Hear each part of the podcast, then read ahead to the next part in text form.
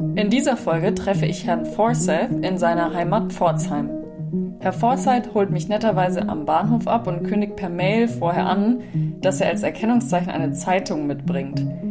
Was anfangs überflüssig für mich klang, stellt sich dann doch als sehr hilfreich heraus, denn der Bahnhof ist wirklich größer als ich erwarte und Herr Forsyth und ich hätten uns dort fast nicht gefunden.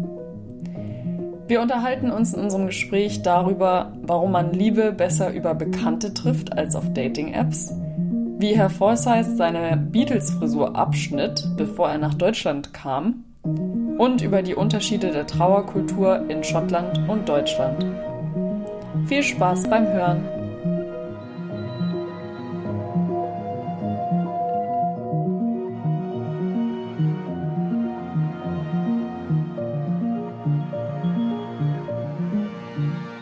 Hallo, lieber Herr Forsyth. Ich freue mich, dass ich heute hier sein darf und Sie zu Gast in unserem Meine Erde, meine Geschichte Podcast sind. Wir wollen in diesem Podcast Menschen älterer Generationen ihre persönliche Geschichte erzählen lassen und deshalb möchte ich Sie zum Einstieg bitten, sich kurz vorzustellen. Ja, mein Name ist Alexander Forsyth. Ich bin in Schottland geboren, in Dundee. Schottland, äh, Dundee liegt äh, im Osten von Schottland, nördlich von Edinburgh am Nordsee. Äh, mit etwa 2021 kam ich beruflich nach Deutschland, war dann von hier aus auch viel im Ausland und verbringe jetzt meinen Ruhestand in Pforzheim. Jetzt haben wir gerade schon, oder ich hatte Anlaufschwierigkeiten, Ihren Namen richtig auszusprechen. Dann haben Sie mir erzählt, woher der kommt. Wollen Sie das nochmal sagen, von welcher Pflanze dieser Name kommt? Ein Botaniker, der hieß Alexander Forsyth, hat Ach, in Asien Genau wie Sie sogar. Genau ah. wie ich. Hat in Asien diese Pflanze wohl entdeckt und nach Europa eingeführt, vermutlich im, im 18. Jahrhundert. Mhm. Sehr schön, ja. Das ist ein schöner Name, finde ich. Nur in Deutschland problematisch wegen der TH. Aussprache, ja. Endigung. Mm, ja, das verstehe ich. Und kann ich nachfühlen mit meinem Namen ist es manchmal ähnlich. Können wir ja gleich drüber sprechen. Ähm, genau. Gibt es äh, in Ihrem Leben eine Geschichte oder eine Geschichte aus Ihrem Leben, die Sie besonders gerne erzählen? Und wenn ja, welche Geschichte ist das? Vielleicht, wie ich meine Frau kennengelernt habe. Ich habe sie aus meinem Bekanntenkreis kennengelernt. Vielleicht eine bessere Möglichkeit, einen Lebenspartner zu finden, als wenn man über eine Partnerbörse einfach jemand ganz Fremdes anschreibt oder anspricht, denn äh, aus dem eigenen Bekanntenkreis ist die Wahrscheinlichkeit größer, dass man jemand findet, der die gleiche Lebenseinstellung teilt und ähnliche äh, Lebensplanungen vielleicht hat und Vorstellungen, äh, wie man eine Partnerschaft führt. Und deshalb ist die Risiko, äh, einen Fehlgriff zu machen, vielleicht nicht ganz so groß. Ja, das klingt sehr sinnvoll. Jetzt haben Sie gerade gesagt, dass Sie Ihre Frau über die bekannten Freundeskreis kennengelernt haben. Ähm, das heißt, da gibt es ja scheinbar auch äh, wertvolle Freundschaften, die Sie haben. Was denken Sie oder was macht für Sie eine wertvolle Freundschaft dann wiederum aus? Also für mich macht, hat Zuverlässigkeit einen hohen Stellenwert. Ich, ich habe nicht viele Freunde. Ich, ich, ich möchte auch nicht viele Freunde haben. Äh, man erlebt zu viele Enttäuschungen mit Freunden. Meine Frau ist meine beste Freundin. Mhm. Schön, ja. Da hatten Sie viel Glück. Da habe ich ja sehr viel Glück äh, mit meiner Frau. Wir waren einige Jahre zusammen, bevor wir geheiratet haben. Wir haben erst mit Mitte, Ende 30 geheiratet und ich, die, die Liebe ändert sich natürlich im Lauf einer Ehe oder in, im Lauf einer Partnerschaft, aber sie ist, wie gesagt, meine beste Freundin und wir kommen einander sehr gut zurecht. Mhm. Jetzt sagten Sie gerade, die Liebe verändert sich im Laufe der Partnerschaft. Wie würden Sie sagen, verändert sich das? Äh, die Sexualität ändert sich. Das äh, pendelt sich irgendwie ein im Lauf einer Partnerschaft. Auch das Alter äh, spielt eine Rolle.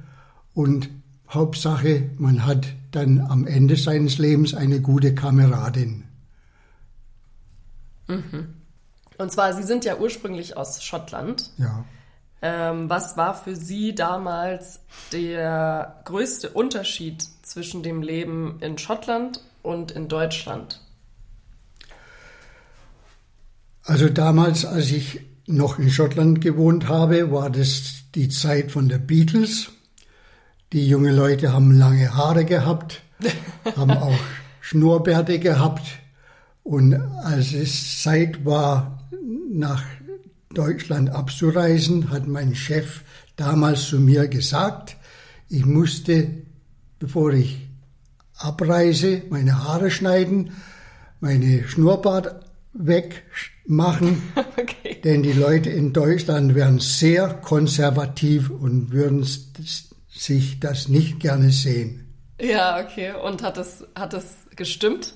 Haben Sie dem zugestimmt? Es hat nur teils, teils gestimmt. Ich habe tatsächlich festgestellt, dass die Leute hier sehr konservativ waren, aber auch sehr fleißig mhm. und aber auch sehr freundlich, äh, was ich nicht unbedingt erwartet hatte als Brite. Das ist das also ich bin sehr, ich bin sehr freundlich aufgenommen worden, habe auch sehr schnell Freundschaften geschloss, geschlossen und mir war diese äh, Arbeitsdisziplin und eben diese Zuverlässigkeit, die man hier damals immer vorfand, auch wichtig und habe das sehr geschätzt. Mhm. Ja. Sie haben immer im Raum Pforzheim gelebt, richtig? In Deutschland? Ja, ich kam mit einem äh, amerikanischen Uhrenhersteller, die Firma Timex, äh, nach Pforzheim. Die hatten damals in Großbritannien nach dem Krieg äh, große Produktionsstätten aufgebaut da waren insgesamt 5000 Leute beschäftigt und hatten hier, weil äh, Pforzheim äh, eine, damals eine Uhrenzentrum war, Uhren- und Schmuckzentrum, die hatten hier eine kleine Pforzheimer Firma übernommen, die damals an den Entwicklung von batteriebetriebene Armbanduhren äh, beschäftigt waren. Mhm. Okay. Und äh, ja, leider, da Deutschland sich so ein Hochlohnland entwickelt hat, sind die Produktionsstätten von dieser Firma Timex in Europa in den 60er äh, und 70er Jahren dann äh, geschlossen worden und das Produktion ist ins Ausland, insbesondere nach Asien, verlagert worden. Mhm. Genau. Und dann haben Sie äh, eine andere Arbeit gefunden in Deutschland und haben sich trotzdem weiterhin in Deutschland wohlgefühlt und wollten auch hier bleiben, trotzdem, ja. dass die Arbeit. Ich, ich, hatte, ich war dann äh, schon mehrere Jahre schon in Pforzheim, hatte eine kleine Freundeskreis, hatte auch meine eigene Wohnung gehabt und mir ist zwar angeboten worden, ich könnte nach Schottland zurückgehen und meine Arbeit meine alte, an meine alte Arbeitsstelle. Aber äh, damals war für mich absehbar, dass auch in Schottland äh, die Produktion über kurz oder lang eingestellt wird. Und da ich mich hier wohlgefühlt habe, habe ich beschlossen, auch hier zu bleiben und nach einer neuen Arbeit zu suchen. Was ich dann nach einem Vierteljahr was mir nach einem Vierteljahr auch gelungen ist. Mhm. Und bin bei einer kleinen mittelständischen Bauunternehmung gelandet, die äh, Aufträge in Afrika und in den arabischen Raum hatten. Und da waren Sie dann für die Arbeit auch häufiger in Afrika und im arabischen Raum. Und dann ging ich dann für insgesamt sieben Jahre nach Afrika, insbesondere nach Nigeria, häufig in der Hauptstadt oder der damaligen Hauptstadt Lagos. Die neue Hauptstadt heißt Abuja. Habe also in der Hauptstadt gearbeitet und war auch längere Zeit auf unsere Projekte im sagt man, wie man in Nigeria sagt, im Busch. Mhm. Okay. Ja, wir haben vorhin schon kurz über Ihre Arbeit in Nigeria auch gesprochen und Sie haben schon erwähnt, dass es da einige Schwierigkeiten auch gab. Was hat Sie denn, als Sie dorthin gegangen sind, am meisten überrascht oder erstaunt, was Ihnen vorher so nicht klar war? Äh, die Korruption hat mich am meisten äh, bedrückt.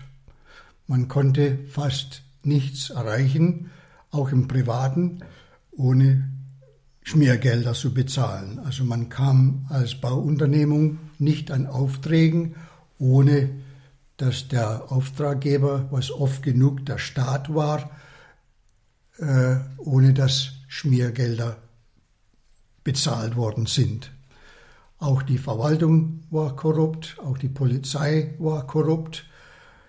Selbst bei Bankgeschäfte, ganz normale Bankgeschäfte, die man dann tätigen wollte, um das äh, relativ äh, äh, problemlos zu bewältigen, hat man da auch die Bankmitarbeiter äh, äh, beschmieren müssen. Mhm. Okay.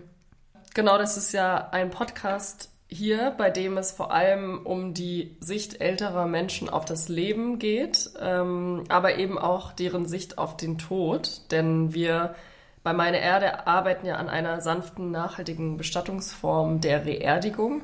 Und jetzt haben wir darüber gesprochen, Sie sind aus Schottland, Sie haben in Afrika gelebt, Sie leben in Deutschland. Gibt es irgendwelche kulturellen Unterschiede zwischen den Kulturen mit Blick auf Tod und Trauer, die Ihnen besonders in Erinnerung geblieben sind? Also in Deutschland habe ich festgestellt, dass man hier mehr Wert legt auf Erinnerung, Grabespflege, Friedhofspflege, Friedhofskultur, äh, Gedenktage im Vergleich zu Großbritannien. Okay, interessant. Da ist das nicht so üblich, dass man ein Grab ich, zum Beispiel hat. Ich bin zum Beispiel mit meinen Eltern nie irgendwann mal im Nachhinein auf den Friedhof gegangen, um Verwandtschaftsgräber zu besuchen. Das war bei uns völlig unüblich. Es war bei uns auch ziemlich unüblich, äh, Grabpflege zu betreiben übers, über längere Zeit hinweg. Äh, nach dem Absterben hat man oft zwar Blumen auf den Grab gelegt, aber dass man auch jahrelang hinterher auch noch Grabpflege betrieben hat und Blumen hingepflanzt hat oder Blumen hingebracht hat, war, war bei uns nicht üblich. Die äh, Friedhofsverwaltung hat diese Pflegearbeiten immer übernommen und im Vergleich zu Deutschland hat man nicht die übliche Friedhofsbesuche beobachten können. Hm. Und wie ist Ihre Sicht darauf? Also was gefällt Ihnen besser? Ich denke, wie man das in England oder in Großbritannien pflegt, ist, ist, ist das die bessere Lösung. Weil es war hier, habe ich festgestellt, man hat zwar Friedhofspflege betrieben, aber nur im Hinblick auf Familie und Verwandte und Nachbarschaft, dass man da Bedenken hat, dass man da schlecht angesehen wäre, wenn man ein Grab im ungepflegten Zustand gelassen hätte.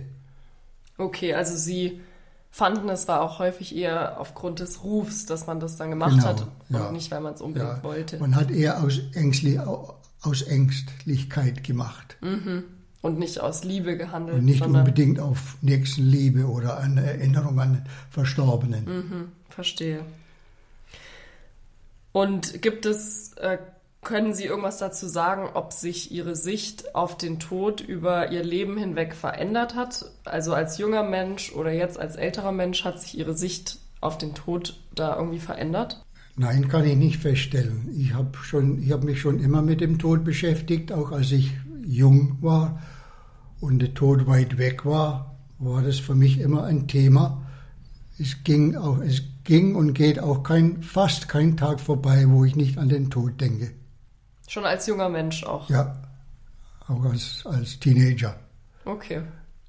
Und ist es, weil Ihre Familie zum Beispiel auch schon sehr offen mit dem Thema war oder ist es Ihre persönliche Nee, für meine Familie war der Tod überhaupt gar kein Thema.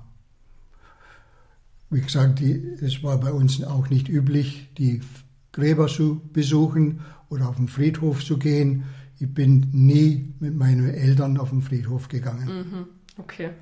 Und war das der Grund, wie Sie auf die Reerdigung gestoßen sind, dass Sie sich selber so viel mit dem Thema Tod beschäftigen und dann auch viel recherchieren? Oder wie sind Sie auf die Reerdigung gekommen? Also mir gefällt diese äh, Traditionen, diese Todestraditionen, diese Friedhofstraditionen nicht. Okay. Das heißt, Sie haben nach einer Möglichkeit gesucht, wo wenig, wo wenig Grabpflege dann nötig sein wird. Wo wenig Grabpflege erforderlich ist und wo, wo ich auch nicht mit äh, der Kirche, äh, ohne kirchliche Beteiligung. Mhm. Okay. Ich ähm, möchte in dem Podcast noch jede Person, die mit der ich hier spreche, eine Frage zum Schluss stellen. Und zwar hat die auch mit der Reerdigung zu tun. Wie Sie ja wissen, entsteht bei der Reerdigung Erde aus dem Körper des Menschen. Und deshalb möchte ich Sie fragen, welche Pflanze denn auf Ihrer Erde einmal wachsen soll. Ackerwinde. Wie bitte? Ackerwinde. Ackerwinde? Okay, kenne ich gar nicht, aber. Kennt jeder. Kennt jeder? Ja, hat jeder gesehen. okay. Wie sieht die aus? ist eine, eine äh, Pflanze, die oft am Boden entlang äh, wächst, aber auch klettert, äh, ist oft weiß und rosa und wird meistens als Unkraut betrachtet. Okay. Und die finden Sie besonders schön, die Pflanze? Finde ich besonders schön, ja. Weil? Weil es so zart aussieht. Zart zart und ja, wie, wie ich mir das, der Himmel vorstelle. Okay, sehr schön. Das ist doch ein sehr schöner Abschlussgedanke. Dann bedanke ich mich ganz herzlich bei Ihnen für das Gespräch, Herr Forsyth. Gerne schön. Bis bald.